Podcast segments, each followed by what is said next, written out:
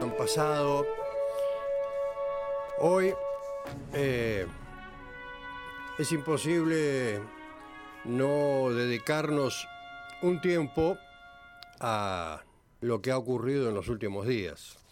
El debate, lo de el Yacht Gate, como se le dice. ¿Dónde estamos? Estamos en Megafon. En los controles, mi comandante supremo de las fuerzas tecnológicas, Chapó, Lucho. Dentro de unos instantes, mi compañero, amigo y co-conductor del programa, Ariel Fernández. Vamos a estar hasta las 18, acá, en este estudio hermoso, Rodolfo Walsh, de la radio cooperativa, de la radio comunitaria.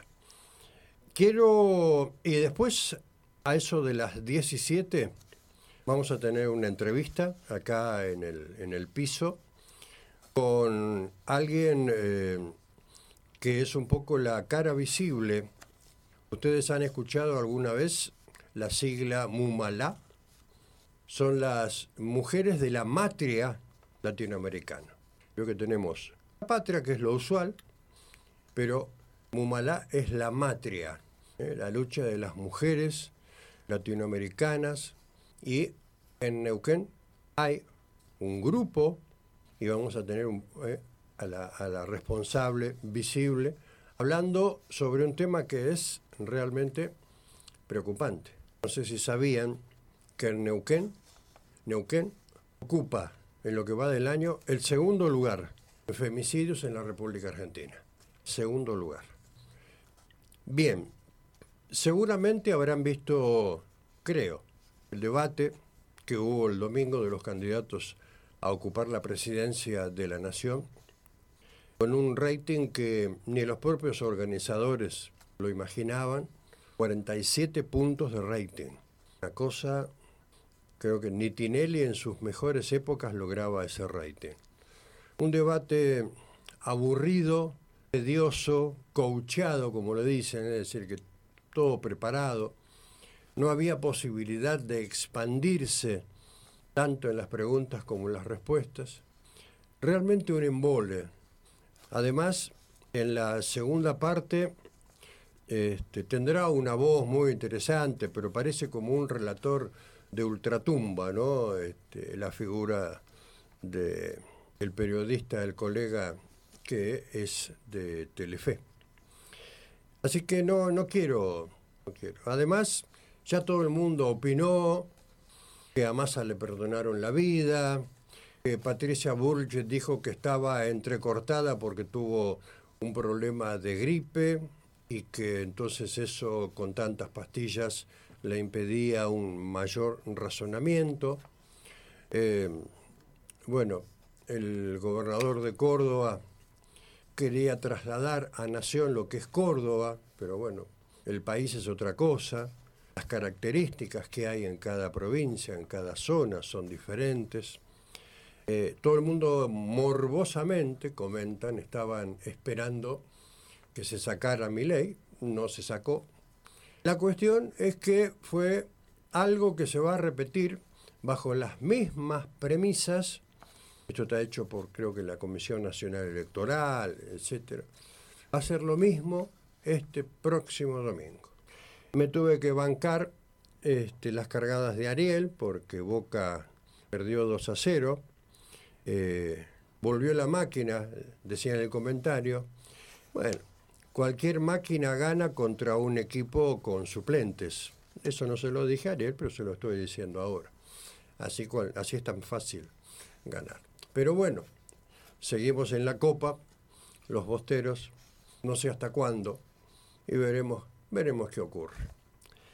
Bien, es, eh, es imposible no comentar lo que dos, dos casos de resonancia, uno muy parecido a lo que ocurrió en Neuquén, esta, esta estafa sistematizada con tarjetas de débito eh, en la legislatura de Neuquén a manos de, un señor, el apodo es Chocolate, y que cuando se destapa la olla, automáticamente ante una denuncia, dos jueces de La Plata ordenan frenar la investigación. El celular, anoche lo, escuchaba y lo miraba en el programa de, Carlos Pagne, todavía el celular está en manos de, eh, de este señor, de Chocolate, y hay un pedido para que la Cámara de Jueces en La Plata abra el caso que dos jueces ordenaron cerrar. Eventualmente, que ese celular se abra después de las elecciones y eventualmente después del balotaje. ¿A que no saben por qué? Porque la red, la trama que hay de toda la corrupción en la provincia de Buenos Aires, donde hay de todos los sectores, ¿eh? es terrible. Como dijo el candidato a presidente, ya no nos entra un quilombo más. ¿Se acuerda que Massa lo dijo la vez pasada? Bueno, a esto de la legislatura, con las tarjetas de débito, de cuarenta y pico personas, que figuran como empleadas de la legislatura de La Plata. O sea que el nivel de adhesiones corruptas que hay dentro es, no, debe ser imaginable. Esto lo viene haciendo hace dos años, aparentemente. Decía un caso parangón con lo que ocurrió en desarrollo social acá en Neuquén. Nada más que estaba sistematizado dentro de una de las áreas del Poder Ejecutivo. No, acaso los, es la legislatura, donde saltan y aparecen millones, millones de pesos que fueron movilizados en los últimos tiempos. Si esto era poco, aparece lo de Insaurralde. Me, me anoté algunos, algunos datos porque anoche justamente volviendo a mencionar eh, al programa Odisea, hizo una descripción perfecta de cómo están vinculados los sectores de poder político y económico en la provincia de Buenos Aires y especialmente en la zona de Lomas, donde eh, Insaurralde era la figura emblemática. Están todos pegados, pero esto viene ya desde hace muchos años. Ustedes saben de que se ha intentado en la provincia de Buenos Aires hacer como un bastión de resistencia. Esto creo que ya lo, lo había pensado la, la, vicepresidenta de la Nación cuando ya suponía, suponía que se perdían las elecciones y había que hacer una atalaya, por decir así, y un, fuerte en la provincia de Buenos Aires con comando de la Campo para prepararse a gobernar eventualmente en la otra elección. Yo no sé qué va a ocurrir. Pero hay algunos datos interesantes, por si vos no estás al tanto. Eh, acá también de por medio está la prostitución VIP, em, por ejemplo, pero aparte con, muchas contra, este, contradicciones, ¿no? Esta chica, Sofía Clerici, la que eh, fue protagonista de esta historia junto con Insaurralde, en un momento hace una declaración señalando que eran todos regalos. Mejor dicho, que ella había comprado todo porque ella trabaja además este, es conocida en el ambiente. Todo eso es producto de su esfuerzo. Y en uno de los posteos que hizo, abajo de la foto donde muestra pornográficamente las carteras famosas que ustedes conocen, alhajas, hay una frasecita que dice, gracias por el regalo, mi amor, con un corazoncito. O sea, ella misma se contradice. Ahora, otra de las, de las este, incoherencias donde queda de manifiesto todas las complicidades se muestra como que ella está inscripta como monotributista categoría A, la primera categoría. Para que tenga una idea, los monotributistas de esa categoría no pueden facturar más de unos 100 mil pesos por mes. 100 mil por mes. Tan solo una de las cosas que tiene un Ford Mustang, las pulseras, las carteras, y otras cosas más superan ampliamente el monotributo que manifiesta. Del mismo modo en Saurralde. Saurralde aparece como inscripto en la categoría D, donde la facturación es de un millón y pico, no sé, por año. Y lo más irrisorio es que muestra una declaración jurada de patrimonio de 600 mil pesos. Ahora, en todo esto, ustedes saben que siempre hay, donde hay un conflicto entre dos es porque hay un tercero, suele suceder. Eh, hubo un divorcio. Insaurralde estaba casado con Jessica Sirio, esta modelo, conductora, y tiene una hija. Lo que se comenta y lo que aparentemente ocurrió en el círculo de allegados es que Jessica Sirio le había pedido 50 millones de dólares por ese divorcio y que arreglaron por 20 millones de dólares. Plata en negro en una cuenta de Uruguay o islas y islas paradisíacas, esos paraísos fiscales que están donde muchos tienen su dinerito guardado. Ahora bien, la primera pregunta. Ella no puede ser imputada, Jessica Sirio, porque nadie puede declarar contra este, un familiar. Pero sí puede no llevársela de arriba. ¿De dónde salió tantos millones de dólares de Insaurralde solamente trabajando en la gestión pública? Millones de dólares. ¿Acaso Sirio no sabía los manejos de su ex esposo? ¿Acaso la gente que rodea a Insaurralde no conocía? Porque además se fue a vivir a Puerto Madero. De Lomas se fue a vivir a Puerto Madero. Entonces, la pregunta, para no ahondar en la personalización, ¿por qué pasa todo esto? Yo interpreto de que para que haya corrupción tienen que haber dos partes, quien corrompe y quien se deja corromper. Y aparecen algunas preguntas, o me vienen algunas preguntas, que a lo mejor pueden molestar. Pido disculpas de antemano. Pero, por ejemplo, lo que está ocurriendo en los últimos años en la provincia de Buenos Aires, los sectores pobres, que permiten que gane históricamente el peronismo y el kirchnerismo, ¿son cómplices de esa corrupción? ¿Acaso no saben cómo viven sus líderes, sus dirigentes, sus gremialistas? ¿No lo saben? Entonces, ¿por qué hay sectores de la sociedad que se permiten corromper? Conocemos el viejo refrán, roban pero hacen. Esto pasa en todos lados y con todos los sectores. Hay una sociedad entonces que adhiere a estos manejos, en tanto y en cuanto no afecten sus propios intereses. Recuerden que en los últimos años, cuando se ponía en la agenda los problemas sociales, bueno, trabajo, educación, seguridad, y por ahí en el cuarto, quinto, sexto lugar aparecía el tema de la corrupción. Nunca fue de un interés, de un interés particular, vital, clave el tema de la corrupción.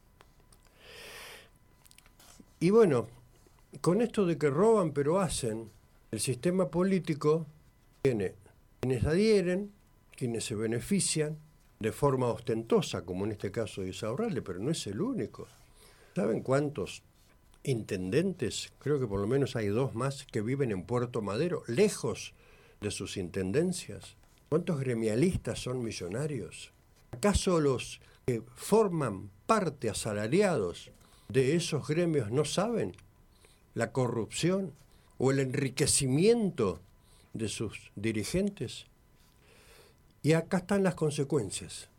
La gente, en algún, a lo mejor los que no están o los que dejaron de recibir los beneficios que la política otorga, bueno, dieron ese, esa manifestación de bronca y posibilitan de que un sujeto sin historia que hizo clonar a su perro, clonar en Estados Unidos a su perro, que habla con su perro, pueda llegar a ser presidente de la nación. Más todavía, allegados quienes manejan un poco el círculo rojo vinculados a lo económico, que es un poco el fuerte de mi ley, dicen, hará un poco la moto, que esto no se puede hacer. Inicialmente era protegido de Urnequian, otro de los grandes empresarios de la Argentina. Y el propio Urnequian, hace pocos días dijo, es un loco, es un loco. Así que imagínense que este tipo puede llegar a ser presidente de la nación. Y esto es responsabilidad de lo que, bueno, qué justo puso, ¿no? Ese, ese apodo, Milei, la casta, por como lo llama él, los sectores políticos, partidarios, tradicionales, favorecieron de que este tipo aparezca. Dentro de lo que es el esquema político partidario, también me quería referir, porque es una de las, uno de los eh, ingredientes de este menú que nunca faltan o que a veces son preponderantes en el manejo de la cosa pública, en el manejo de la vida cotidiana y de nuestras vidas también, el tema del sectarismo. Si hay algo realmente que detesto profundamente, es el sectarismo, que nos rodea. A lo mejor uno, o vos, ni te das cuenta, pero está. Busqué en el diccionario de la Real Academia Española el término sectarismo. Y dice, fanatismo e intransigencia de una idea o de una doctrina sin admitir ninguna crítica sobre la misma. ¿Suena conocido? Los dogmáticos, los fanáticos religiosos, los grupos políticos, que solamente ellos tienen la verdad. O los grupos de trabajo, que ocurre. Ahí entras a trabajar, tienes la suerte de conseguir trabajo en algún lugar el sectarismo está. Para Marx, las sectas tienen además una preocupante conexión con la mente religiosa. Dice, es el anestésico, ¿eh? la anestesia de la sociedad frente a la alienación y de las clases oprimidas frente a sus condiciones materiales de existencia. De ahí viene lo de la religión el opio de los pueblos, necesaria supuestamente para afrontar el dolor, el sufrimiento. Una anestesia. Creo que también ahora por ahí Ariel me, me lo va a aclarar, porque hay una frase que dice que toda secta es religiosa. Tienen ese modo de actuar casi religioso. En la interpretación lenista marxista, Todas las religiones e iglesias modernas son consideradas como órganos de reacción burguesa, utilizados para la explotación y estupefacción, estupefacción, asombro, admiración de la clase trabajadora, que es un poco lo que sienten los oprimidos sobre quienes los someten, sean gremialistas, sean empresarios, sean políticos, sean líderes, esta opresión que está, yo te doy, pero vos que manejás dentro de mis parámetros, no deja de ser un pensamiento sectario, lo hacen los políticos, ¿o no? Ahora, esto va de mío también. ¿Cómo viven los grupos sectarios? En general, es gente que no es feliz van de fracaso en fracaso en sus relaciones. Se aferran al grupo de pertenencia como tabla de salvación última. No son felices, yo les veo las caras. No son felices. No aceptan la disidencia porque corren peligro que la otra parte tenga razón. Y si es así, se viene abajo todo el andamiaje de, su, de sus pilares fundamentales, sus conceptos, ideología etcétera. Te muestran los límites, eso sí, ¿eh? te muestran los límites, este es mi territorio, nadie que sea del palo lo atraviesa y se alejan. Vos podés hacer todos los manejos, lo que vos quieras. No importa que quizás haya gente talentosa, solidaria, afable. Nada de eso cuenta. Podría resumir su pensamiento en algo así como, igual aunque te esfuerces por entrar, no vas a entrar. Hasta que un día una trompada al hígado los deja sin aire, de rodillas, humillados, quizás porque quien propinó el golpe es otro grupo. A lo mejor peor que ellos, ¿eh? Un carpetazo de realismo, un sopapo a la soberbia. Y pierden, vaya que pierden. Y si además toda una sociedad les propina un nocao en el último asalto. Que ni Piti la numeróloga, ni las jerarcas del Banco Central pueden hacer que se levanten, ni habrá habitaciones disponibles para refugiarse en algún hotel mal habido en el sur. No obstante, me recuerda la fábula del escorpión y la rana, ustedes la conocen, ¿no? Esto del sectarismo. Perdón, estoy con un proceso medio complicado. Estaba la rana y el escorpión al lado del río y le dice el escorpión a la rana, ¿me cruzás al otro lado? La rana le dice, ni loca, eh, vos eh, me vas a picar. Y el escorpión dice, no, ¿cómo te voy a picar? ¿Vos te crees que soy tan estúpido? No te puedo picar, porque si yo te pico, morimos los dos. Vos dejas de nadar, te hundís, yo no sé nadar, me hundo, los dos nos ahogamos. Sí, no, no, pero por favor, Rana, ¿entendés? A ver, seamos coherentes. ¿Cómo te voy a picar? Dice, bueno, está bien, subite. La convence a la rana. El escorpión sube a su lumo. Y cuando la rana está en la mitad del río, siente un pinchazo impresionante en el lomo y le dice al escorpión, ¿qué hiciste, insensato? Nos vamos a morir los dos. Y el escorpión le responde, tenés razón, pero no puedo con mi esencia. 16 horas 39 minutos aquí, en el grito del silencio. Hoy también, una tardecita de tangos, tangos lindos, viejos tangos, pero que renuevan y que sacuden un poco el corazón. Lucho, tango y volvemos.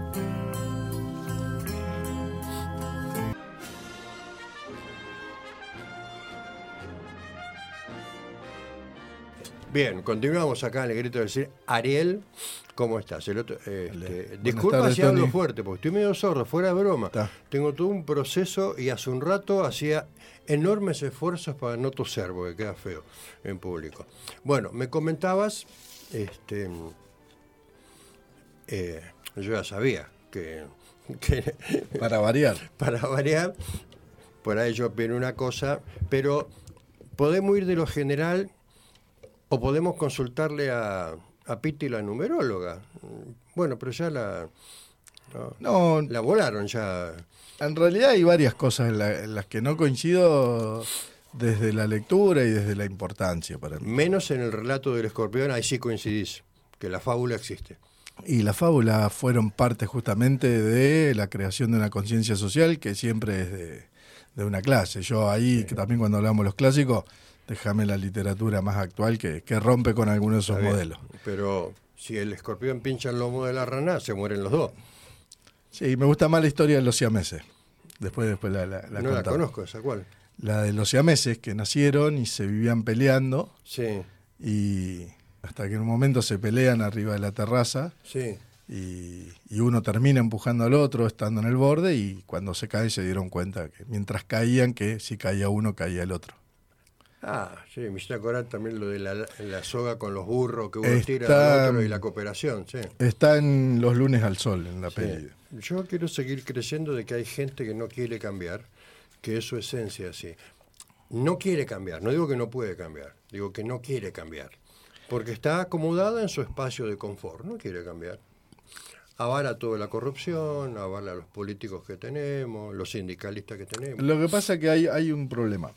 Eh, vos nombraste, y me parece, y te lo digo, no, no fue tu caso porque no, no, no me lo mandaste, pero andan circulando lo que serían memes o imágenes. Y creo que poner el foco, por ejemplo, que te manden lo que hace la chica que encontraron con, que, que estaba con Insaurralde, me parece violento. Te digo la verdad, es violento, es machista, porque de entrada los primeros comentarios es, eh, mirá todo lo que le compró. Eh, todo lo que le compró, todo lo- no puede ser. Digo, ahí ya hay una mirada... puedo contra- no pensar como vos. Cuando la corrupción entra, para mí no tiene género. Es que no estoy hablando No, de... no, no, pero digo, acá no estamos estoy hablando, de hablando corrupción. de corrupción. Ahora voy ahí. No estoy hablando de corrupción. El- No, yo estoy hablando de una imagen Sí. donde aparece un hombre y una mujer Sí. y automáticamente un gran porcentaje de la sociedad dice, mira, el tipo cómo le pone guita para estar con la mina. Sí. Es el pensamiento que... O sea, no hubo ninguna otra posibilidad de pensamiento. No estoy hablando de corrupción. O sea, cualquier mina. Yo estoy con una mina, voy a un barco, ah, mirá la mina lo que le paga la mina para estar con ella. No, bueno, esa es una matriz de pensamiento que hay que romper. Sí. Ahí eso me parece, y que después, incluso más allá de ese análisis, se pongan videos de la vida privada de la mina, me parece recontra violento también. Ajá, ¿quién lo subió? ¿Viste ¿quién la última sube? información de esta mañana? Pero quién es Que lo- aparentemente todos los videos subieron porque lo chantajeó con 100 mil dólares, cosa que me parece poco, si no subía todo. Porque yo no creo en las casualidades. Pero no, son videos de antes, te estoy hablando Sí. de videos viejos, Ah, de la vida privada si- de la mujer. Pero, si, pero perdón, si ella vende contenido erótico por internet, Está bien, pero circula. es pública su vida. Pero, no, es privada. Sí. Si vende contenido y los erótico. giles por- tienen que pagar. Bueno, pero es, es privado. Sí. Eh, lo que digo es que se empiezan a viralizar cuando aparece esta situación. Después. Me parece mm, poco sustanciosa la defensa. Vuelvo a repetir. Yo Pero es que no es una defensa. Yo entro, yo entro, no, porque acá no es una cuestión. ¿a- Es como pero, que se. ¿A quién estoy defendiendo? No, eh, porque te pones en un rol, menos, ninguno de los, ni vos ni yo somos ni patriarcales ni machistas, ni avalamos eso. De hecho, nuestra entrevistada en tu rato reafirma la postura ideológica que tenemos. Pero vuelvo a repetirte, para mí la corrupción no tiene género. No, ahora voy a eso. Yo estoy hablando de otra cosa. Estoy hablando de la lectura inicial que se hace cuando aparece un hombre con una mujer. Sí. De eso te hablo. Después, ¿querés ir a la, mm, a la corrupción?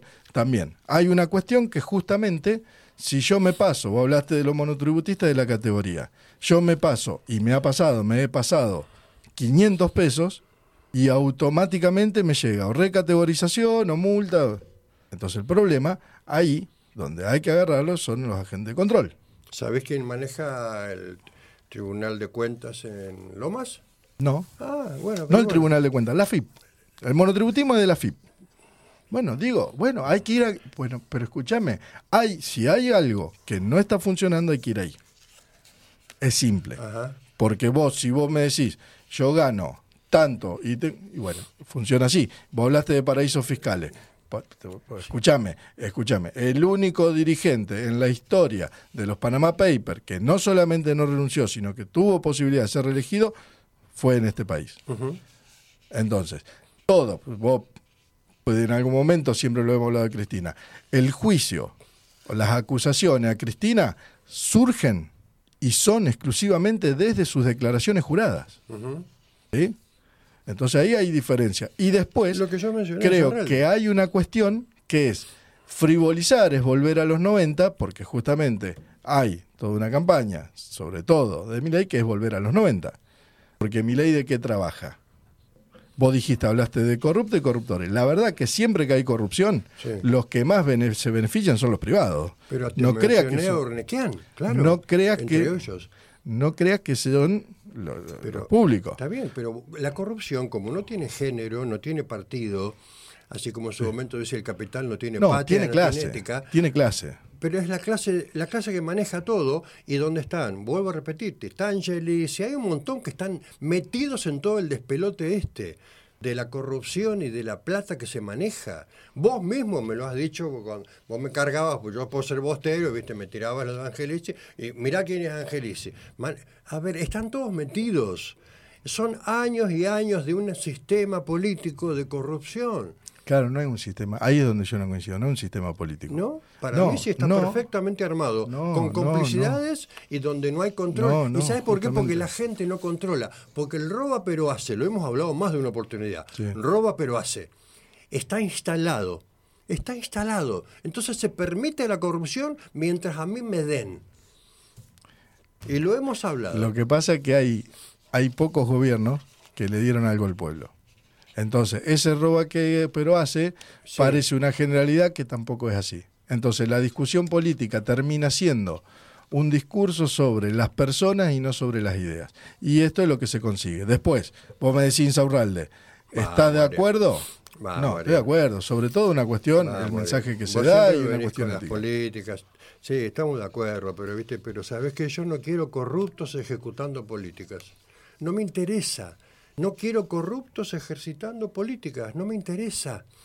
Quiero gente transparente, gente piola, gente a lo mejor no tan brillante ni que hable tan bien. No quiero eso más, porque ¿sabes qué pasa? En algún momento la misma gente se dio vuelta, la misma gente se dio vuelta contra esas políticas. Vos me podrías decir, bueno, se dejaron de sostener esas políticas. No. Pero, ¿viste? Yo no, no, no, no, corruptos en el poder. Estás hablando de que o sea, todo el que tiene plata es corrupto. No, pero, pero en general, el, modo de producción capitalista tiene, un, tiene una lógica. Entonces, cuando vos tenés. Que no es corrupción, es una lógica. No, cuando vos tenés mucha guita, sí. es porque alguien tiene menos. Porque aplicaste plusvalía. Claro. Eso es un sistema. Sí, no es corrupción, estamos de acuerdo. No es, no, no es corrupción. Lo que es corrupción es que determinados tipos tengan millones y millones, que es guita tuya y mía y de la gente que está más necesitada. Eso es corrupción. ¿Vos de, vos de verdad crees que la plata de Isaurralde es plata que salió del Estado? ¿De verdad crees? De los negociados y de las coimas. ¿Es plata del Estado entonces o no? Pero más vale que sí. Más vale que sí. Una coima. Pero más vale que sí. ¿De dónde salió? perdón. Sale de los privados, Tony. Pero, pero ¿quién maneja los negociados con el poder? Sí, pero los no, privados. Pero no es plata del Estado. Eso es lo que te digo, para que... ¿Plata de quién es? De los privados. ¿Y de dónde la sacan? De todos los... Al margen de sus negocios. Si tienen monopolio de todos los privados. Bien de los bancos. Sí. Bien. Y no tienen vinculaciones con el poder político, no hay políticos. Tienen vinculaciones, digo que no es plata del Estado. Pues, haciendo, siguiendo tu lógica. la hicieron, sí, está bien, la hicieron. Este... Plata del Estado es que yo tengo 10, me llevo 5. Sí. ¿Sí? Sí, se llevan 6 a veces. 6, 7 si querés, me llevo los 10. ¿Y? Bueno, esa plata, toda la que te quieras llevar, porque ahí también hay un oxímoron de lo que se dice, entonces no llegaría a eso. La plata esa es privada y lo hemos hablado en un montón de lugares. Lo que digo es que la discusión, el que es corrupto se demuestra que vaya preso. La discusión debería terminar ahí. Porque nos quedamos en esa frivolidad. y, que la, y que la cartera que usa y que, que vaya preso, no sabemos qué va a pasar. ¿Por qué no va preso? No sabemos qué va a pasar. Hay un sistema de fue Hace, fue hace tres días, no sabemos qué va a pasar. Ojalá que vaya preso. Pero lo anterior, lo anterior, esto viene de lo dije en el editorial, esto viene de años, es un sistema de gobernar determinados lugares de la sociedad donde la corrupción, entonces mientras te votan y no decís nada y te dan algunas migajas, ¿sí? Vamos, Ariel. hace años que viene esto. No coincido, no, coincido. Así que Insaurralde de un día para otro aparece Jessica Sirio le pide, le pide pero 50 qué, millones. No, no, hombre, Jessica Sirio, vos mismo dijiste, es un rumor. Bueno. Si no está la plata, es, lo mismo, un rumor. cuando, cuando una vez puede ser, dos veces, pero cuando ya no estamos hablando de una fake news, estamos hablando de que el modo de vida, el modo de vida no se condice, hermano, no se condice. La misma alhaja que tiene en la mano esta chica Clarechi es la misma alhaja que tiene este, la ex esposa. ¿De dónde sacó la guita? Demostrando un patrimonio de 600 mil pesos. Sí. A ver, ¿dónde la sacó? Por eso, es la corrupción vos decís que es el único lugar que está en la política. Principalmente. ¿Y qué incluye la política? Los, los partidos, las personas y la gente que adhiere. El periodismo no, Y que, pero, pero obviamente que hay corrupción. Obviamente que hay en algunos sectores periodísticos, obviamente, no, no te lo voy a negar. Lo que no puedo aceptar es que me niegues que hay un sistema político de corrupción. Está instalado como sistema. Hay una lógica de funcionamiento, sí. Me parece que la discusión no va por ahí. Ah, sí, para mí. El libro, lo que vos decís de Pagni, él lo escribe en su libro. Lo escribe en su libro. Anoche me mostró cómo es todos los sistemas de complicidades. está en su libro, se llama El Nudo. Mm que lo buscamos, ¿te Lo buscamos, yo algunas partes leí. Está con fuentes. Es, ¿O no? Sin fuente, es potencial. No hay fuente. Eh, no. Si yo hago un libro donde digo que vos le... Pues, te, tengo que denunciar, tengo la obligación moral de denunciarte. Bueno, vamos a una pausa. Dale. Y después la, seguimos, porque te imaginas que... Pero lo importante, lo medular de todo esto es que yo dejaría mi esencia si comienzo a tomar todo lo que vos me decís. Entonces yo prefiero que sigamos debatiendo, ¿viste? Porque forma parte, a esto me refiero. Es que yo no quiero que deje... No, si te estoy cargando, es una cargada. No, porque eso es otro. Por ejemplo, citaste a Marx hablando de, de la secta, rapidito. Sí. Eh, Todas sectas religiosas. Bueno, tampoco, vos a veces me decís, pero lo dijo este, personas que yo puedo admirar. Sí. Yo soy un gran admirador de la obra de Marx. Sí. Marx también fue el mismo que habló de que la revolución proletaria iba a darse en Europa para después hacer lo mismo y una especie de esclavitud con los de Latinoamérica. Sí. Lo dijo en un tratado de literatura eh, después de 1844. también dijo que iba a aparecer. Entonces, entonces digo. Inglaterra no, no, por eso, no es por todo, no doy por sentado nada. No, está bien, pero entonces eh, no podemos tomar como referencia a nadie. hay un inter, no, hay un intercambio y uno, uno arma un discurso atravesado por otros discursos. También hay una dinámica del tiempo que uno la va mirando de acuerdo. No es lo mismo la misoginia de Marx, de Es imposible, en la idea de fanatismo, sobre todo de una palabra que a mí me gusta, es imposible que alguien pueda marcar cuando el otro es fanático. En la medida que, porque la lógica sería, es fanático en la medida que no le entran mis ideas, porque él es fanático y no yo, que quiero ah. que ingresen mis ideas a él. Y con respecto Imposible medirlo pero uno sí puede decir, por ejemplo, cuando divisa un grupo que es sectario. Bueno, hay una segregación. Si en, en un grupo si los vínculos, ahí eso se llama influencia social y dentro de esa influencia social aparece discriminación. Algunos grupos por determinadas características entran y otros no. Eso es otra cosa, pero el fanatismo yo te lo defiendo a, a morir. Eh. De hecho, de hecho el último comentario y chicana porque no digo nada hablaste de Boca, lo nombraste al pasar, y en lugar de decir, jugamos horrible, hace 10 partidos que no hacemos un gol, eh, jugamos con suplente. Eh, entonces decime, perdón, somos un desastre. No, perdón, la máquina, la máquina, la máquina de River jugó contra los suplentes de Boca, ¿es una realidad o no? Sí. Bueno. Si jugaban los titulares le hacíamos 5. Sí. Este, sigan mirando la copa desde afuera. Las 17 horas casi acá en nuestros estudios. Vamos, seguimos con buenos tangos y luego regresamos.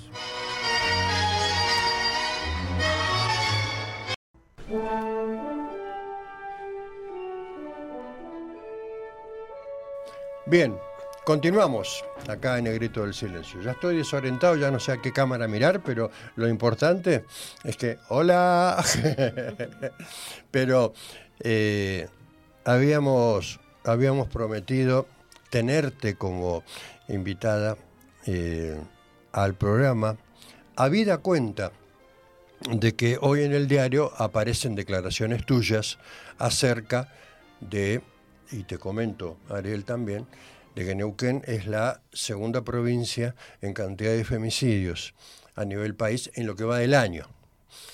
Em, hace unos, y te decía recién fuera de micrófono, Estamos charlando con Marta Infante, que es responsable de MUMALA, Mujeres de la Matria Latinoamericana. La, ¿Cómo se llama? ¿Delegación sería Neuquén o Grupo Neuquén? Sí, la regional. Sí, ¿se escucha bien? ah, ah genial.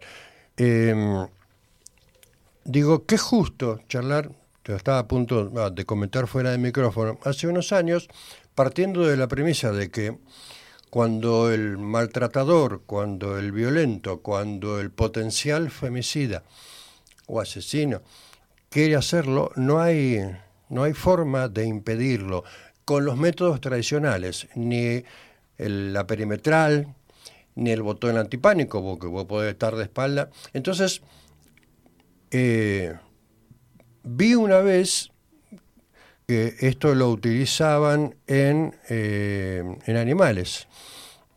Es un dispositivo pequeño como el tamaño de un arroz, un grano de arroz un poquito más grande.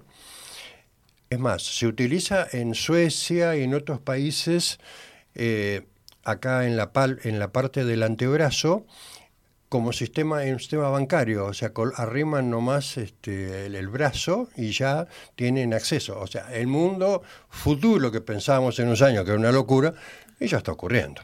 Entonces, digo, ¿por qué no lo podemos aplicar a las personas? Entonces, un chip subcutáneo, metido en algún lugar del brazo, inviolable, si se lo quieren sacar, no pueden automáticamente, y que da aviso ese chip a la potencial víctima cuando el tipo se arrima a menos de 300 metros, pero no solamente da aviso a ella, sino que da aviso también a la familia, a la fiscalía y a la policía. Eh, en su momento, viste cómo te miran a veces cuando uno propone no algunas cosas como dicen, eh, este loquito, pero hasta ahora todos los métodos fallan y las siguen matando a ustedes las mujeres. Un gusto conocerte, mi compañero Ariel Fernández, tenerte acá en, el programa, en Megafón. Bueno, contanos qué está haciendo Mumalá. No todo el mundo sabe lo que es Mumalá. Eh, contanos. Bien, bueno, gracias por la invitación. Por favor. Eh, bueno, Mumalá es una organización eh, feminista, como bien decías, conformada por mujeres y disidencias. estamos en todas las provincias del país. Y bueno, parte de nuestro trabajo es acompañar y asesorar víctimas de violencia de género eh, las, tanto las víctimas como los familiares que, nos solicitan ayuda, acompañamiento, asesoramiento y demás. Eh, bueno, además tenemos el Observatorio Mumala, que funciona a nivel nacional, es de donde eh, se desprende, digamos, el registro de femicidios, que presentamos actualizado todos los meses. Esa sería parte del trabajo que hacemos. El observatorio hace muchos años, hay unos, la Observatorio Nacional, eh, no me acuerdo ahora la, mujer emblemática que siempre aparecía en los medios, no me acuerdo el nombre ahora, que era eh, el que comenzó a sistematizar realmente la cantidad de femicidios, ¿no? Porque no hace mucho, no hace mucho tiempo que esto es así. Eh, el Observatorio de Mujeres, bueno, vos, a lo mejor vos te acuerdas, pero no, me acuerdo. Nora o, o algo por el estilo. Pero me llama la atención esto en Neuquén, ¿no? Segunda en a nivel país. Sí, nosotros eh, generalmente Neuquén, en 2015 inició el observatorio de Mumalá a nivel nacional, empezó a registrar, digamos, y a, presentar estos registros de femicidios. Y Neuquén siempre se posicionó por encima de la media nacional, o que sería cada 100.000 mujeres cuántas son víctimas de femicidio. Em, siempre estuvimos por encima de la media nacional, pero bueno, ahora hace dos meses que venimos eh, posicionados en el segundo lugar como la segunda provincia con tasa más alta de femicidio en el país. Nosotros presentamos eh, el fin de semana el informe actualizado y mientras lo presentábamos estamos enviando los datos, eh, nos enteramos del femicidio en Centenario, un nuevo femicidio, que obviamente preocupa mucho más, digamos, de, más allá de que ya tenemos preocupación por, por la situación, porque vemos que los gobiernos no, no lo toman como una problemática real, digamos, en la cual deban trabajar. Eh, bueno, un nuevo femicidio se suma a esto. Sí, ni siquiera están cumpliendo lo que se estableció con la muerte de mi amiga Ivana Rosales, este, todo un compromiso, ¿no? es como que no es política de Estado. Y esa es la, bueno, si vos pensás lo mismo, y mm, nadie, pareciera como que nadie se ocupa porque como que no lo tocan directamente, ¿no? reaccionan. Eh, las actividades que realiza Mumalá acá en Neuquén. ¿Podés contarnos un poco? nosotros, como eh, comentaba recién, eh, nos dedicamos generalmente a estar acompañando y asesorando víctimas de violencia que acuden a nosotros a través de nuestras redes sociales de Mumalá eh, o a través de compañeras, digamos, o conocidas. ¿Neuquén solamente ciudad o Neuquén provincia? Neuquén provincia. Neuquén provincia. Sí, tenemos responsables y grupos de, de compañeras de Mumalá en diferentes localidades bueno, y vamos, vamos tomando los casos que van apareciendo. ¿Y qué es lo que hacen una vez que detectan un caso de nosotros hacemos eh, nexo con las instituciones, o sea, eh, no podemos no podemos reemplazar el, rol de las instituciones. Fiscalía, Defensoría. Tal cual, la subsecretaría, la Casa de la Mujer, los, con los diferentes dispositivos que hay, digamos, de, asistencia y detención a las víctimas. Em, hay un programa de nación también que funciona en el Ministerio de Desarrollo Social. Nosotros hacemos nexo y derivamos digamos, a las instituciones, acompañamos en caso de que sea necesario, pero bueno, no tenemos clarísimo límite nuestro, digamos que no podemos reemplazar el trabajo de las instituciones y del Estado. Vale. Aparte para eso se les paga, para que cumplan el rol. Ahora, ¿ha aumentado la violencia? Y la violencia eh, no cesa, o sea, arrancando por ahí, digamos, no, no ha mejorado la situación. Eh, en casos de violencia siempre son la misma cantidad de casos aproximadamente que, que nos que acuden a nosotras. Generalmente cuando, cuando acuden a nosotras es porque ya denunciaron, ya fueron eh, a, Ciudad Judicial, digamos, empezaron el proceso judicial y ven, ven que, el, que aún así tienen miedo, digamos, aún así el agresor sigue acosándolas y demás, entonces como no saben dónde más acudir y acuden a nosotras. Y son las mujeres, las más vulnerables son las mujeres, las de condición más humilde, me imagino. Eh, las, las consultas son... No porque la violencia no sea no, de una social. No, distingue clase, pero sí, generalmente eh, quienes más nos solicitan ayuda sí son las mujeres de, los barrios, digamos, los sectores populares. Mujeres sin estudios, con hijos, son las más vulnerables. Y bueno, nosotros planteamos esto también de la feminización de la pobreza, que es uno de los factores eh, que influye, digamos, a que cueste más que rompan con el ciclo de violencia, porque generalmente las mujeres dependen económicamente del agresor. Y bueno, eh, al no tener el acompañamiento justamente del Estado para poder salir de eso, terminan volviendo a, sus casas, digamos, o volviendo a, formar un vínculo con el mismo O reemplazando ese círculo. Eh, es. No, pienso si, si entonces tienen charlas con, con otras provincias y demás, y cuáles serían características propias de, de la violencia que se da en Neuquén a diferencia de otras de otras provincias. Digo, pensando en, la, en el lugar que ocupa en este ranking terrible. Y generalmente la situación es similar. ¿no? Eh, después depende en cada provincia los dispositivos que tenga vigente de qué manera funcionan. Eh, acá tenemos, esto siempre lo planteamos, eh, hay leyes vigentes, hay dispositivos que en teoría son ideales, digamos, y, funcionarían de manera correcta y serviría, pero después en los hechos concretos, cuando nosotros somos quienes vamos a acompañar a las víctimas a denunciar, eh, a pedir asesoramiento jurídico, a pedir eh, asesoramiento, eh, acompañamiento psicológico, las asistencias económicas ¿no? que son necesarias, sabemos que, que, no es tan lindo como se pinta en discursos, digamos, y, en lo teórico. después depende de eso, digamos, y de, la importancia que le dé cada gobierno provincial de, de cómo vaya mejorando o no la situación podemos tener, como te digo, leyes y dispositivos que en teoría son eh, perfectos, pero si no se aplican como corresponde, eh, si no tienen el alcance territorial que necesita, eh, si son muy burocráticos para, para poder acceder, como las asistencias económicas, no, no terminan sirviendo. ¿no? E, eso iba a preguntar, la burocracia es una de las trabas principales. Tal cual, en los dispositivos de asistencia económica principalmente es muy difícil poder acceder Em, nosotros hablamos de la generación de políticas públicas integrales, en donde se contemplen también las infancias, eh, hablando del caso de Gisela Fuentes de Centenario, el último femicidio en la provincia, es un claro ejemplo de las situaciones que se dan en los femicidios en general. Eh, bueno, ella eh, era madre, que una nena, digamos, ahora sin mamá y desamparada, y hay un, esto por dar un ejemplo, ¿no? La ley Brisa, em, que tarda bastante tiempo después de que se comete el femicidio, las víctimas, los niños y niñas pueden acceder a, ese, a esa asistencia económica. Y que es importantísima, ¿no? Porque queda eh, al cuidado de familiares, digamos, eh, de otras personas que no son sus padres. Y bueno, es un, un gasto que, que, se suma a esa familia. Eh, respecto al asesoramiento jurídico, también nos cuesta muchísimo. Se acercan muchas víctimas a pedirnos a nosotras si tenemos abogados dentro de nuestro espacio porque eh, cuesta con las defensorías públicas, digamos, poder conseguir el asesoramiento y el acompañamiento necesario.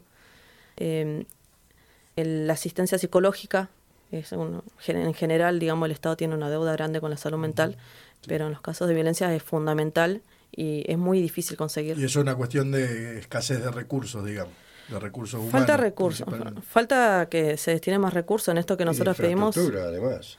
Nosotros pedimos que se declare la emergencia en violencia de género justamente por esto y que no debiera ser así, pero bueno, declarando la emergencia obligás a los gobiernos a destinar más recursos. O sea, ya que no lo están tomando con seriedad y con, em, digamos, como una problemática real en la sociedad en la cual tienen que trabajar, eh, declarando la emergencia, eh, haríamos, obligaríamos de alguna manera a los gobiernos a que destinen sí o sí más recursos, que son completamente necesarios, recursos humanos, em, más plata para los dispositivos de asistencia económica, digamos, para, para todo. Lamentablemente la sociedad funciona así y si no hay recursos no funciona. Recién Ariel te, consultaba sobre las diferencias y las características de cada, de cada zona ¿no? en el contacto. Obviamente no es lo mismo eh, el, norte, las provincias del norte, la idiosincrasia, las tradiciones. ¿A dónde iba con esto? Puntos de resistencia que tienen dentro de los barrios. Y me focalizo principalmente en, este, en, algunas, este, en algunos grupos religiosos. O sea, feminismo, disidencia y encima este, violencia patriarcal machista. Así que un trípode, ¿no? Me imagino que debe haber, ¿hay? ¿Tienen así resistencias? Eh, sí, como todo, ¿no? es bastante complejo, pero bueno, nosotros nos enfocamos eh, en lo importante, digamos, que es eh, sacar adelante todos los ejes que venimos trabajando. Estamos eh, comprometidas con los proyectos que tenemos, conocemos la realidad y nos enfocamos en eso, básicamente. No, está bien. Ahondo la pregunta. Vos recién mencionabas que uno de los objetivos es lograr la feminización, de que la mujer entienda de que eso no es normal. Pero tenés que luchar por ahí contra una tradición cultural, patriarcal, religiosa, lo he visto yo en alguno, una vez invitado a un templo, casi me muero, las cosas que decían, esto es así, eh, basta, ¿no es cierto? Basta, no, vos no podés protestar. Es a ese tipo de resistencia, imagino que son, son cuestiones que por tu misma postura y por lo de la misma agrupación, lo mismo que las mujeres de Ni Una Menos, las, agrupaciones, las colectivas feministas, eh, esta, esta, impronta que está metida dentro de la cultura y de nuestro modo de ser, me imagino que debe ser también, debe pesar dentro del barrio donde la pobreza muchas veces acude como una salvación a, una, a un esquema religioso para soportar el dolor, el abandono. A eso me refería. Sí, sin dudas hay, em, hay que buscar la manera Parece lo, lo que nosotros tratamos siempre buscar la manera de, tener llegada, porque es necesario eh, que las mujeres de, todos los barrios digamos, tengan información, eh, sepan que hay relaciones que no son sanas, que pueden salir de eso, digamos que, que no, no están solas, que hay, hay personas que podemos acompañarlas y estamos dispuestas a eso. Entonces vamos buscando mecanismos, digamos, para llegar. Hay ciertas, ciertos temas que cuesta mucho más hablarlos, como eh, Ahora ya, sí, la legalización del aborto fue un, eje que, no, que nos costó muchísimo poder hablarlo en los barrios. Eh, entonces vamos buscando la manera, digamos, de plantearlo y después la manera de poder llegar. Eh, y con esto de la violencia, en general no hay tantas trabas, sí. Eh, sale siempre la pregunta, que nosotros lo planteamos como una pregunta en las, los talleres que damos, de si existe la violencia de género al revés. Siempre se arma como un debate en torno a eso y, generalmente responden que sí, ¿no? que sí hay, hay, hombres que son golpeados por las mujeres. ¿no? Bueno, y nosotros planteamos en ese sentido las cifras que, que dan cuenta clara, digamos, de, que no es, no es lo mismo, no, es la misma magnitud. uno eh, contra un millón. Tal cual. Entonces, bueno, es, eh, ir buscando mecanismos, digamos, y la, manera de ir teniendo llegada. Y después, bueno, esto de la violencia es como siempre. Eh, nosotros eh, participamos en un programa que se llama Acompañantes Territoriales en Violencia de Género, que eh, se hace mm, desde la Fundación La Ciudad de Mercedes Lamarca, que está a cargo de Mercedes Lamarca, en convenio con el Ministerio de Mujeres. Eh, y ahí en esas charlas siempre sale, salen diferentes debates, ¿no? Y después esto que digo de la violencia, Eh, no hay ni una sola mujer que no plantee que haya sufrido violencia o de que tenga una amiga, una hermana o una familiar cercana que haya sufrido violencia. Esto se repite en todos los, lugares donde vamos a dar estos talleres. Entonces es el tema que tiene más llegada, digamos, y, que tiene buena adhesión cuando nosotros planteamos de ir a dar estos talleres. Eh, bueno, se van contentas porque se van con información y siempre piden replicar, digamos, y bueno, a eso, a eso nos dedicamos. ¿Dónde suelen darse los talleres? Nosotros hicimos el año pasado el programa, se hizo, se viene dando hace varios años ya. El año pasado lo hicimos provincial, eh, entonces estuvimos recorriendo diferentes localidades, dando la capacitación esta. Y ahora se está dando en diferentes barrios eh, de Neuquén Capital. Se arrancó Neuquén Capital, después se provincializó el año pasado y este año volvimos a Neuquén Capital, eh, teniendo en cuenta las cifras de femicidios que la mayoría fueron cometidos en Neuquén Capital. ¿no? Entonces dijimos, bueno, hay que, hay que volver a reforzar Neuquén Capital y e ir, tratar de ir a todos los barrios posibles. ¿Y en dónde se juntan? Y eh, se consiguen en diferentes lugares, generalmente son comisiones vecinales o escuelas o salones, eh, digamos, porque siempre son... ¿Cómo, ¿Cómo, lo publicitan? Eh, a través de las redes de la Fundación La Ciudad, siempre se publican los, las fechas de los encuentros, se abre convocatoria, eh, hay un link de inscripción y bueno, y se llega a un, a un límite digamos, de capacidad según el espacio que se consiga para hacerlo y bueno, se dictan los talleres. Eh, ¿Cómo se llevan con el resto de grupos que los mencioné recién al pasar? ¿Hay algún tipo de contacto, hay colaboración o, o están en diferentes caminos? con las otras agrupaciones feministas. Y la verdad es que eh, en los últimos tiempos, por cuestiones... Mujeres disidentes. Me gustó mujeres y disidencias. Disidencia, me gustó eso, ¿viste? Después que entres ahí. ¿eh? Em, generalmente por diferencias políticas eh, suele eh, ir cada espacio por su, por su camino, digamos. cuando tenemos que coincidir por algún eje en común lo hacemos, no tenemos ningún problema en, digamos, en, trabajar en conjunto. Pero después es que como cada espacio trabaja a su manera, eh, por el mismo objetivo, ¿no? Porque estamos hablando de la, de la violencia machista que atraviesa todo y por eso, digamos, surgen estos espacios. Claro. ¿Van a ir al encuentro ahora en Mariloches? Sí, sí, sí, nosotros todos los años participamos del, de los encuentros, eh, Encuentro Plurinacional de Mujeres y Disidencias ahora. Eh, este año vamos a estar grandes este, revuelos por distintas posturas, ¿no? De hecho, hasta el nombre. Hubo una, una, discusión, ¿no? ¿Te acuerdas? Creo que fue el anterior o el anterior, para agregarle, agregarle lo de multicultural, multi... plurinacional. Plurinacional. Tal cual, sí. a iniciativa de los grupos originarios, creo que era, ¿no? No. Tal cual, somos un país eh, conformado por diferentes nacionalidades y desde ahí surgió, digamos. Claro. En Bariloche ahora es el 20, en octubre. Eh, sí, del 14 al 16 de octubre. Está. En Bariloche, sí, nosotros vamos a ir. Se esperan 100.000 eh, mujeres, creo que no. Sí, sí, sí, sí. Siempre son muy masivos los encuentros, así que bueno, nosotros siempre viajamos, eh, sea donde sea, siempre viajamos desde todas las provincias y, y formamos parte de los debates, los talleres y demás. Luego que ustedes o toman contacto o saben de un caso, es decir, uno de los principales, me parece, uno de los principales problemas es el abandono en la mitad del camino, ¿no? Eh, el acompañamiento debe ser permanente porque si no es como que dejas más vulnerable este, a la mujer. Eh, eso ustedes lo tienen cuidado, eh, digamos, hay como referentes dentro del grupo y dice, bueno, vos tenés este caso, este caso, no por ponerle nombre caso, no quiero, por eso no quiero personalizar, están cómo, cómo funcionan en el acompañamiento de, de, la mujer víctima de violencia.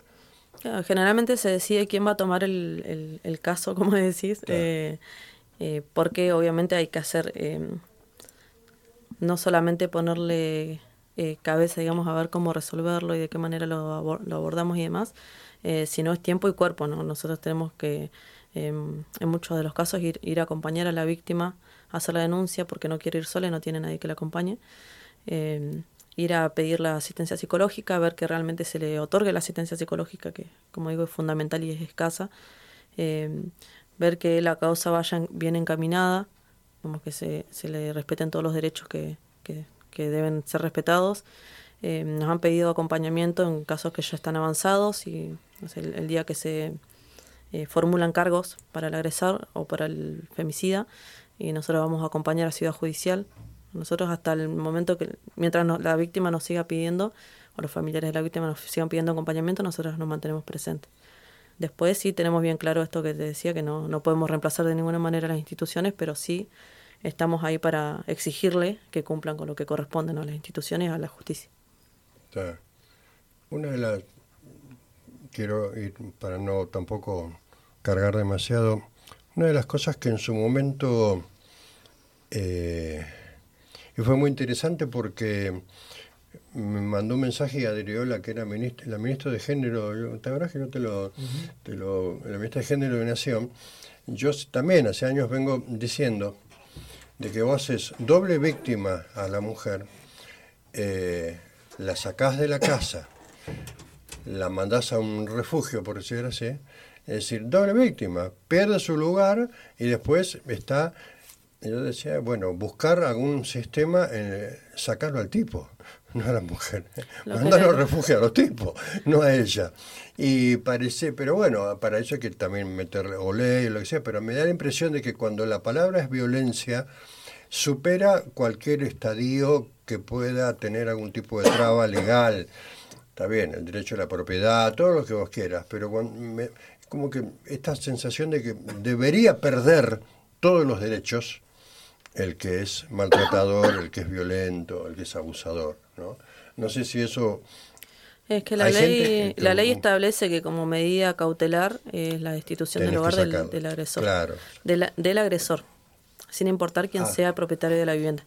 Pero generalmente no es lo que se da. ¿no? Generalmente son las víctimas quienes tienen que, salir huyendo, intentando salvar su vida eh, y quedan a la deriva. Esto también eh, falta más creaciones de refugios eh, que no debieran existir porque si se cumple la ley son ellas quienes deben quedar en su vivienda y ser removido, digamos, eh, destituido el agresor. Eh, pero como no sucede, bueno, faltan más recursos, más refugios, digamos, para contener a esas mujeres. Eh, hay un dispositivo de asistencia económica, una ayuda para alquiler. Que es poco. Provincial, que es poquito y que no, no tiene mucha difusión y que cuesta acceder. Mm. Bueno, y teniendo en cuenta cómo está la situación de, alquiler hoy en día, también es bastante complejo. Sí, sí, sobre todo en Neuquén.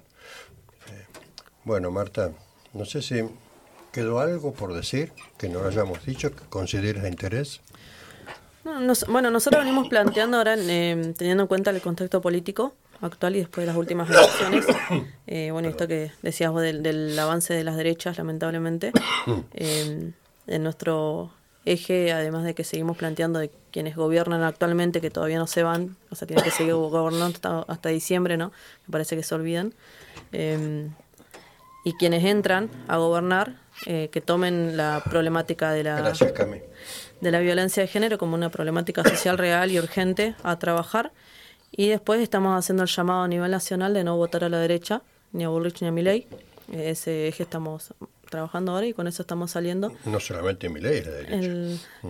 Bullrich y Milei es, el eje que nosotros estamos trabajando, que ah. sabemos que son esas, esos dos proyectos políticos bien, bien. Eh, que si ingresan a, gobernar eh, nos van a complicar muchísimo más la situación, la situación de... explícitamente lo dicen. De mujeres y disidencias hoy en día es gravísimo, es gravísima la situación y sabemos que si entran, bueno, las parte de las propuestas, digamos, de su plataforma de trabajo es desintegrar el Ministerio de Género, eh, sacar leyes que nos costó años, décadas conseguir con mucho tiempo de lucha, entonces... Eh, no, no lo creemos, sino que estamos seguros de que vamos a estar muchísimo peor si ingresan a gobernar. Entonces estamos con ese llamado, nosotros el, 28 de septiembre salimos a, marchar, eh, en esta marcha masiva que se convocó eh, contra las derechas, justamente, y defendiendo los derechos y las conquistas ya adquiridas.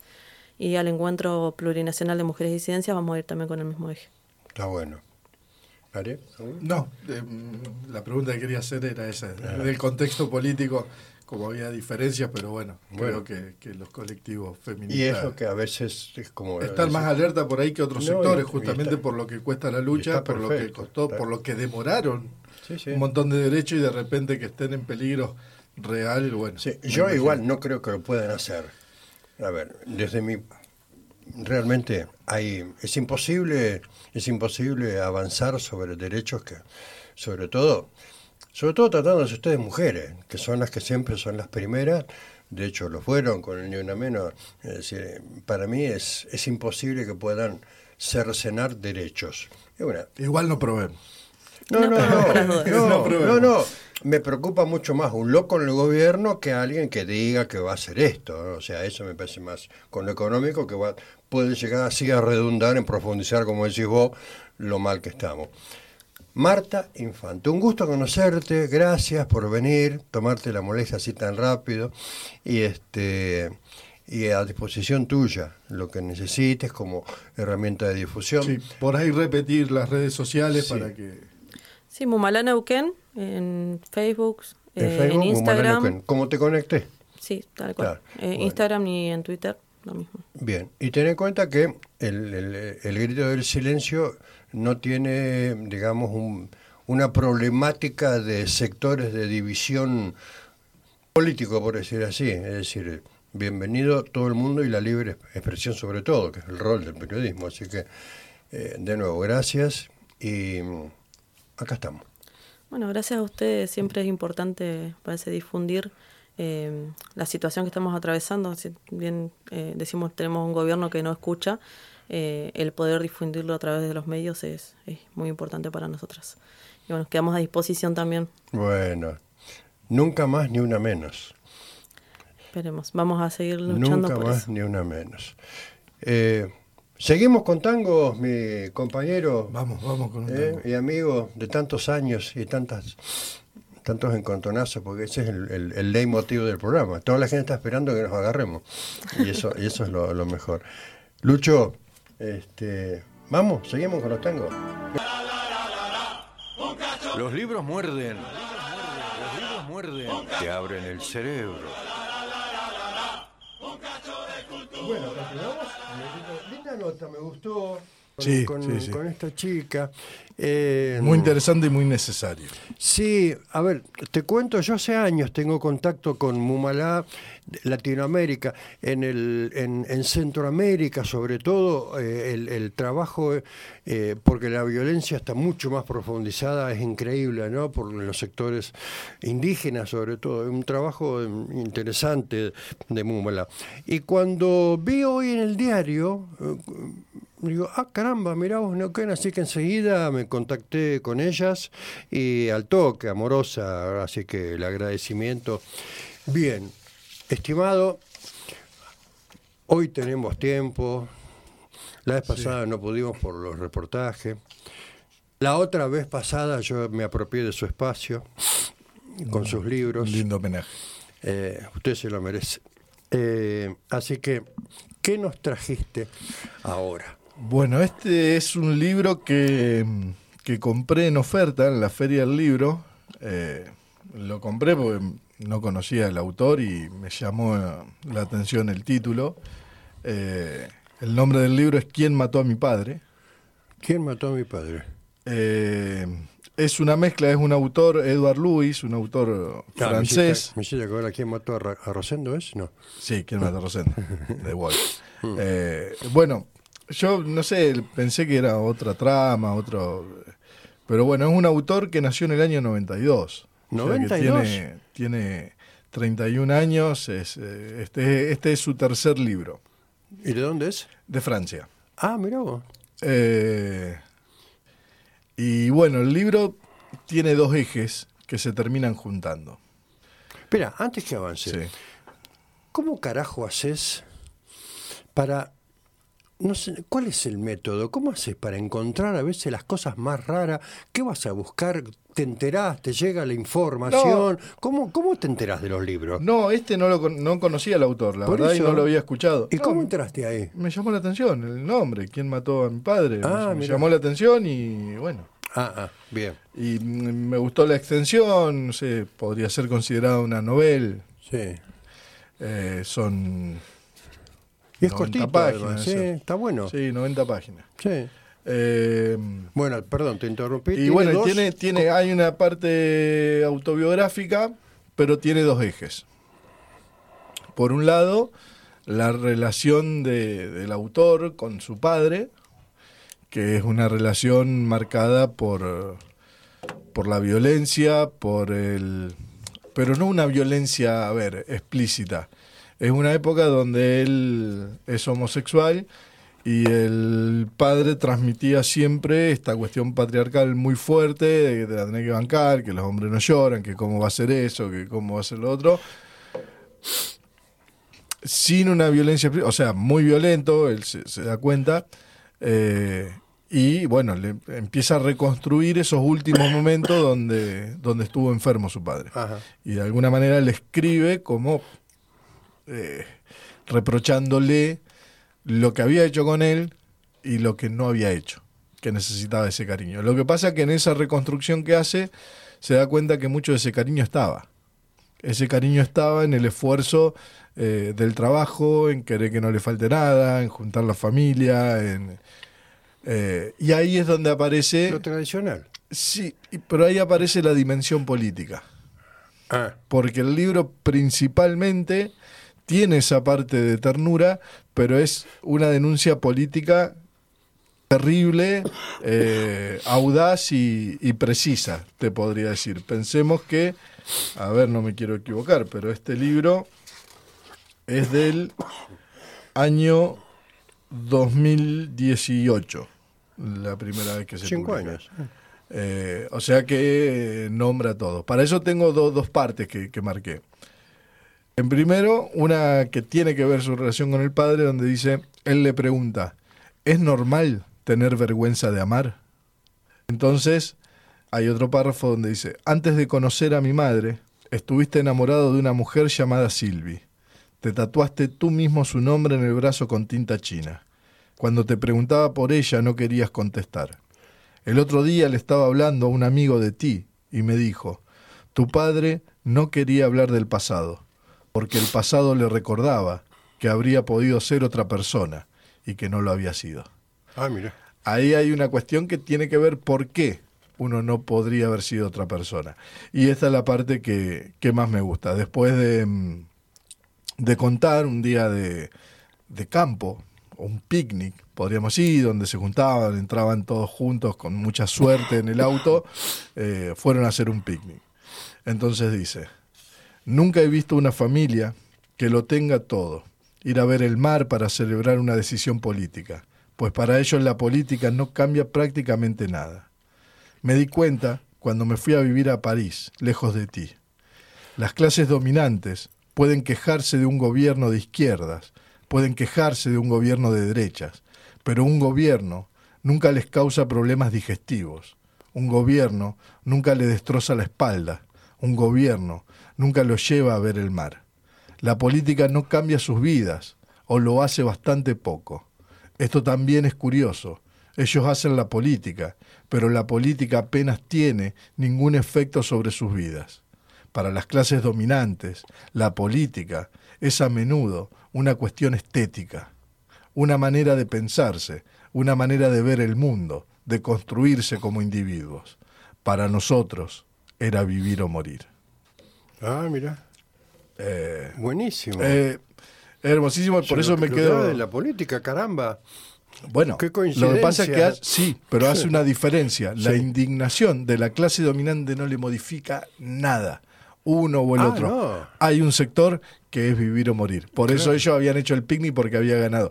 Y después, rapidito, dice... mm, Eh, eh, pará. Eh, mm, Mira vos, del 92, tiene 30 años. ¿30? Hollande, Valls, El Khomri, Hish, Sarkozy, Macron, Bertrand, Chirac. La historia de tu sufrimiento tiene nombres y apellidos. La historia de tu vida es la historia de esa gente que se ha ido turnando para acabar contigo. La historia de tu cuerpo es la historia de esos nombres que se han ido turnando para arruinarlo. La historia de tu cuerpo acusa la historia política. Me lo metió Es, todo. es, Faltó- eh, no, no- no mencionó a André Marró. Salvo cuando ellos van a festejar, que es cuando había ganado el sector de la izquierda. Y, y el padre lo que tiene, porque él lo ve desde afuera, ya desde un lugar de- en la universidad y, y con otra intelectualidad y dice, lo justificaba desde el lugar de hombre. Yo trabajo, me la, mi cuerpo se la aguanta, mi cuerpo no me tengo que quejar, si trabajo más horas mejor. Y en realidad esas decisiones, esa forma de pensar tenían que ver con las condiciones políticas. Eh, una joyita, eh, una joya, una joya. Mirá vos. Eh, ¿Quién mató a mi padre? Edward Lewis. Y está, lo conseguiste en la Feria del Libro. Sí, pero ¿Todavía se consigue. abierto? No, no. ¿La Feria del se- Libro? Terminó, terminó. No, pero ¿qué están diciendo en el diario que los chicos están yendo estos días igual? ¿O no ya, leí- no ¿no? leí el diario. Me pareció que estaban yendo. Bueno, Eh, no, pero se consigue porque es salamandra y, Ah. se consigue. Se está consigue bien. En cualquier lado. Me gustó, sí. No, es hermoso. Sí, porque aparte cómo va de lo particular a lo general y vuelve de lo general a lo Pero lo que particular. pasa es que en el comienzo es como si fuera una crítica personal a su padre, hasta que entiende por qué. Lo que pasa Es una que- especie de reconciliación. Y ahí entraríamos en esto de. Yo me acuerdo de una frase. Hay que amar a la manera del otro. Me acuerdo, a mí cuando lo leí, no me acuerdo quién lo dijo, está, digamos, viene a cuento esto de no todos los amores que nos dan nos pueden servir, por decir así, ¿no? Y uno ama como puede y entrega lo que puede. No siempre te sirve, por eso también este problema de cuando uno quiere cambiar a la otra parte, a los padres. Eh, déjame, déjame que concluya. Y después uno entiende que ellos, como lo plantea el mismo autor, ellos dieron lo que pudieron o lo que sabían. Sí. Y, y en el campo, a lo mejor, yo sé que es violento, ¿viste? Pero por ahí un, un rebencazo, un suponer, ¿no? O, este, a ver, che, movete. Pero sin embargo, hay toda una cuestión amorosa en un trato porque es cultural como se han formado. Y acá, durante siglos, este modo reproduce el modelo monogámico, patriarcal, histórico. Es decir, el hombre laburando, no, no llores. A ver, nosotros fuimos creados así. Si vos llorabas eras maricón. A Bueno, ver. él, él no lo dejaba, pero por ejemplo le gustaba cuando cantaba y se disfrazaba. Creo que no me acuerdo exactamente, creo que era de Ava. Eh, En realidad creo que lo más difícil de todo, coincido con vos, lo más difícil, pero en general, en las acciones y en los vínculos que se tienen, es que uno muchas veces puede llegar a hacer daño a otra persona. claro, Pero, pero, la clave de todo me parece que es lo más difícil de, de- de llegar a, a, eh, a- a reconocer eh, es la verdadera intención que tenía. sí, Eh, sí. Digo, en términos eh, No. o, o hay maldad o hay ternura. Pero viste que- Yo te puedo hacer, no. he visto, he visto series donde, el mundo está lleno eh, de buenas intenciones. donde, claro, También, ojo con eso.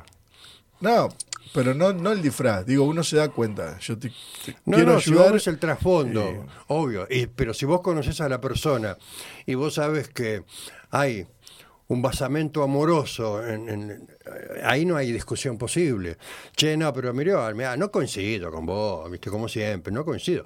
Pero no puedo yo eh, ningunear ni negar el afecto que nos une, que no está en discusión.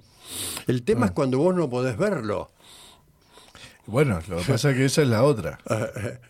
Esa es otra. Pero eso lleva, viste, todo un tiempo. Por eso digo de que hay amar, hay que amar a la manera del otro también. Vos me tomás a mí con mis, mis, mis locuras y yo te tomo a vos con Y la, las tuyas. Y las propias también. Mirá, Sí. eh, viste que No, está- pero yo no, yo no ver, tengo propias, Viste que no, está no. muy de moda el. Yo soy muy coherente, así que a mí no me metas ahí en tus mambos. No, no, no, en esto de amar y lo que uno y lo que se siente no se discute. Eh, No, no, no tenés a que ver, discutir conmigo, no sé, siempre te digo lo mismo, pero bueno, terminamos al final. Eh, ¿Qué vas a traerme? ¿Algo No, no, de- no. Eh, me hiciste acordar a un pequeño cuentito de, del negro Dolina. Sí. Que Está medio callado Dolino últimamente, ¿no? es- a ver, está grande, ¿no? Pero está haciendo, hizo ahora un programa con Darío. Dice, los dos hombres nacen el mismo día, a la misma hora. Sus vidas no se cruzan hasta que son enamorados por la misma mujer. Entonces se encuentran y pelean por ella. Uno de ellos obtiene la victoria y el amor. Al otro le corresponde el dolor, la humillación y quizá la muerte. Los astrólogos han previsto ese día el mismo horóscopo para los dos. Tal vez son erróneos los vaticinios, o tal vez se equivoca uno a pensar que el amor y la muerte son destinos distintos. Lo único que nos falta es que una mujer se enamore de nosotros dos al mismo tiempo. Ahí sí que hay cartón lleno ya. Bueno, pues está bueno eso, sí. Ah, Bueno. la próxima me trae Dolina, porque Dolina tiene mucho No, de tiene eso. cosas lindas. Eh, y tenemos que ir cerrando ya, ¿sí? sí, sí, Porque hay que entregar en... en- No hablamos del debate, para la próxima queda hablar del No, debate. bueno, que nos quedan 3, 4 minutos. Yo lo dije al principio que me emboló y me voy a tener que embolar de nuevo el domingo que viene. Yo lo, lo- Todo el lo- mundo critica el, el formato, ¿eh? Bueno, pero era el formato que estaba. Bueno, pero- Yo insisto con lo mismo. Hay cuestiones que no puede ser que el debate sea ley Sí. y que no tenga consecuencias después.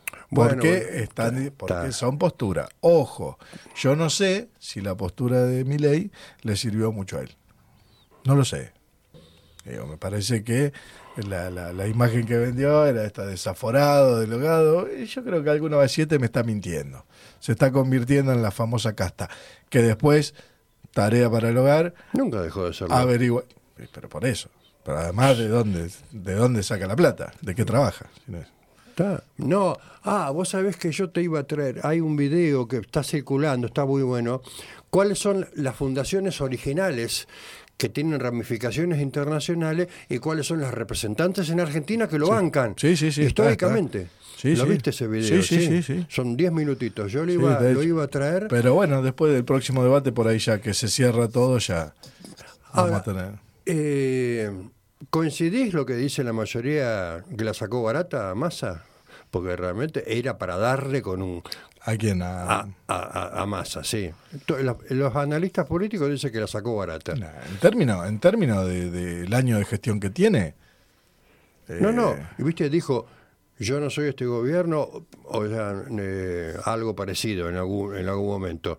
Y ahí, bueno, viste que ahí también... eh, No, lo que pasa es que además la realidad es que el único que tiene gestión sí, y que puede llegar a decir por dónde van las cosas. Después lo otro es delirio. sí. O sea, delirio o abstracción. Incluso Schiaretti, que Sí. yo decía, había un meme de los Simpsons que decía, ¿y qué te pareció el debate? No sé, como que siento ganas de irme a vivir a Córdoba. A ver, habló, pensé que- habló del sí. superávit de Córdoba y después dice, bueno, por eso hay que hacer eh, la distribución federal. Bueno, entonces, o te alcanza la plata o no te alcanza, una de dos. Pero no sé, creo que me, no, me parece todo ¿Y una, de, una postura. La gripe de Burlich, ¿qué te pareció? No tiene idea, nunca tuve idea. nada. Viste que me- ay, Fue mi es un hijo de puta. Le pregunta a propósito sobre las LIC. bueno, pero en realidad yo lo que voy a hacer, viste, no, vos no vas a decirme a mí lo que tengo La, que decir. la propuesta era tener propuestas que propongan algo. Claro. Salió a su jefe. Sí. La- después, después profundizamos en él, cuando esté el debate completo. No, cuando estemos mejor, pues la verdad que, este, no, disculpas, disculpas, ¿no? Este, Los dos, los dos, los dos, sí, los dos arreglados. Pero a veces en estos cambios climáticos, gracias por Lucho, mi comandante, gracias, gracias Cami, por la buena onda como siempre, ella es tan amorosa, eh, una de las fundadoras, creo, ¿no? Operadoras de la radio, Cami, ¿sí? Una de las... y, mm, y además, eh, bueno, a vos como siempre, nos estamos reencontrando el martes que viene aquí, en este hermoso estudio, Rodolfo Walsh, en Megafón, la radio cooperativa, la radio comunitaria desde Neuquén para todo el mundo. Recuerden que luego el programa queda colgado en internet, así que si necesitan un cacho de cultura, un momento de reflexión, un análisis profundo, una bocanada de aire fresco, se toman una birra, se fuman un porro a la noche y miran el programa ¿eh? y lo escuchan. Gracias, que la pasen bien. Nos vemos el martes que viene. Chao.